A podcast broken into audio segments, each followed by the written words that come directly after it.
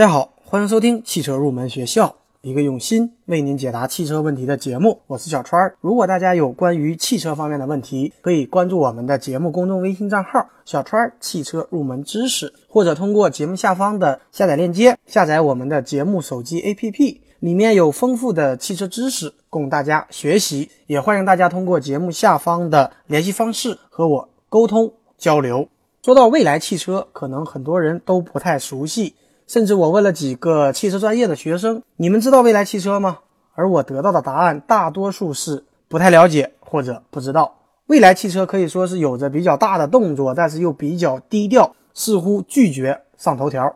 那么，正如易车网创始人、现任未来汽车董事长李斌在接受采访时说道：“不想一有进展就往外说，把造车这件事儿过分的娱乐化。”那么，李斌这句话似乎有所指向。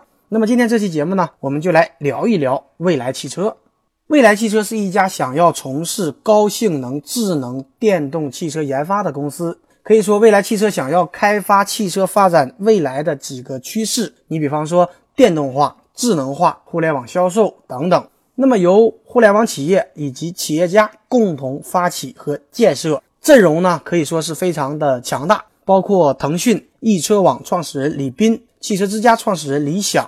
京东创始人刘强东以及几家知名的投资机构，而且核心团队呢也包括很多的精英，包括像宝马、特斯拉、福特、通用、大众等汽车集团的资深技术及管理背景。那么，公司的总裁曾经是玛莎拉蒂全球 CEO，福特欧洲区总裁，马自达全球董事总经理，同时他也曾经是一名赛车手，曾经获得欧洲冠军，并且参加过 F1 赛车测试。那么未来汽车它的地址在哪里呢？目前它的中国办公地址在上海。我们只要找到上汽集团的总部，那么隔着一条河就是未来汽车的总部。可以说，它选择这样的地址也是有它的目的的。那么未来汽车首款超级跑车预计会在二零一六年十月到十一月亮相。那么该车搭载的是纯电动系统，将拥有一千三百六十马力。另外呢，除了超级跑车之外，蔚蓝汽车会在未来推出适合大众的产品，价格呢大概在特斯拉 Model S 的一半。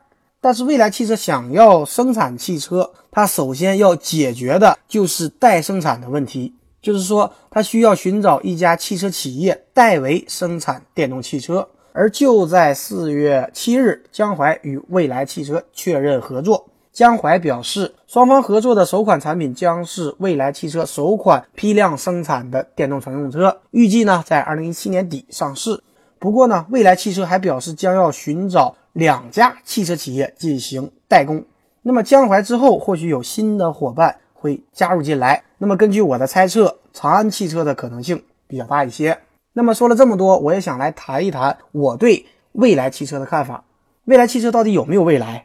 可以说，未来汽车它解决了代生产的问题，那么接下来面临的问题就是销售与服务。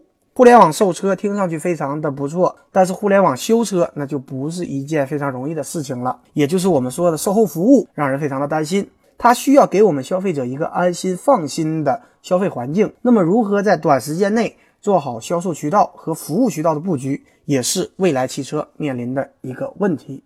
那么，解决好这两个问题以后，还有就是，电动车是否真的能有完善的配套设施，这样呢才能更好的普及及其推广。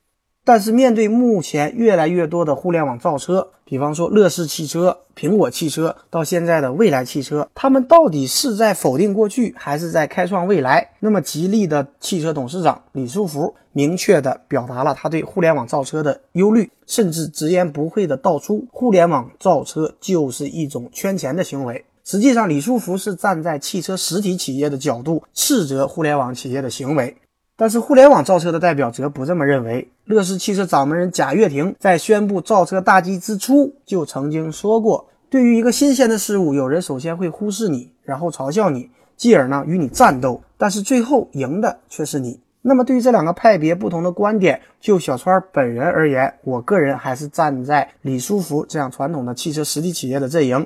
那么大家怎么看待这个问题呢？也欢迎在节目下方评论，发表你的观点。好的，今天这期节目呢就接近于尾声了。节目最后，欢迎大家加入我们汽车研究生团队的会员。成为会员以后，我们会为您分配一位研究生咨询助理，为您解决所有的汽车问题。最后一首好听的歌曲送给所有热爱汽车的朋友。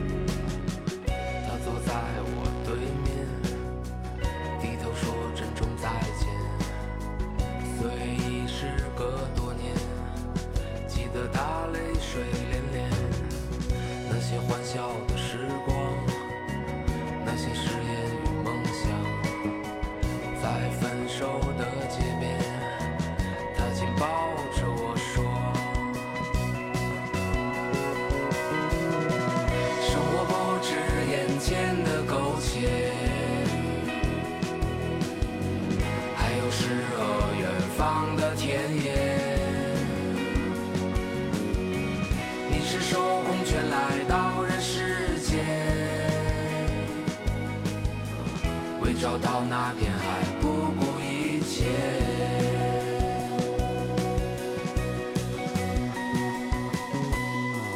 我独自渐行渐远，膝下多了个少年。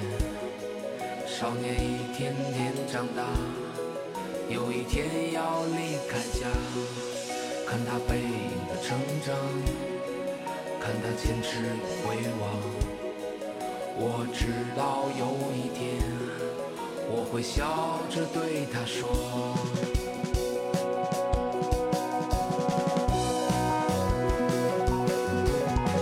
生活不止眼前的苟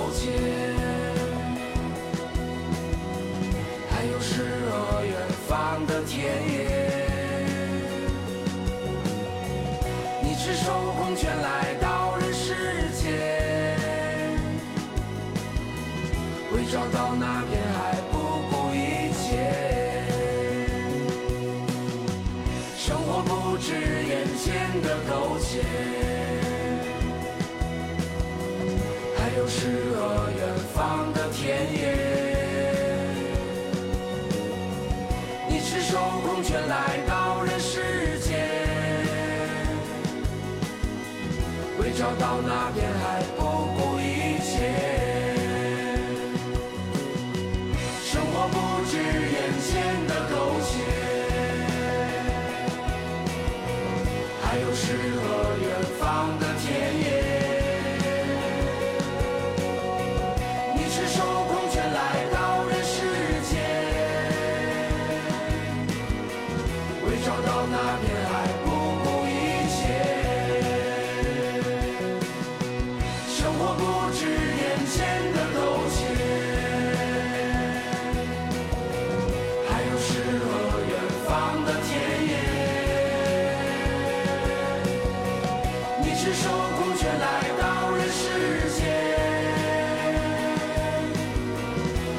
到那片海